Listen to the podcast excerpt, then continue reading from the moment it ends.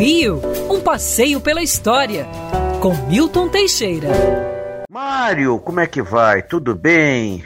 Nossa, espero que vocês tenham uma ótima semana numa cidade que está tão complicada por causa dessa pandemia. Pois vocês não imaginam, há 120 anos atrás, o Rio de Janeiro era assolado por pandemias. Era febre amarela transmitida por um mosquito chamado Aedes aegypti. Você tinha a peste bubônica transmitida pela pulga do rato e tinha a cólera morbo transmitida pela falta de higiene mesmo. O Rio de Janeiro era um porto sujo. Para você ter uma ideia, os navios europeus davam a volta da Baía de Guanabara e não desembarcavam, preferiam ir para Buenos Aires, na Argentina, que era uma cidade saneada. Para combater isso, o presidente Rodrigues Alves nomeou o diretor da Saúde Federal, um jovem médico chamado Oswaldo Gonçalves Cruz. E o prefeito Pereira Passos seguiu a onda e o nomeou também para chefe da saúde municipal. Oswaldo Cruz teve 5 mil homens à disposição para combater essas doenças. Em 1905,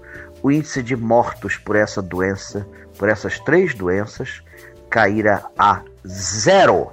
Em 1909 era realizado aqui o Congresso de Higiene. O Rio de Janeiro foi considerada a segunda cidade mais limpa do mundo. Portanto, não é de hoje que nós vencemos essas pandemias. Nós vamos derrotar o coronavírus como derrotamos essas pandemias do passado. Há um futuro glorioso pela frente. Nós vamos sair dessa, vamos reerguer a nossa economia, a nossa cidade, a nossa sociedade.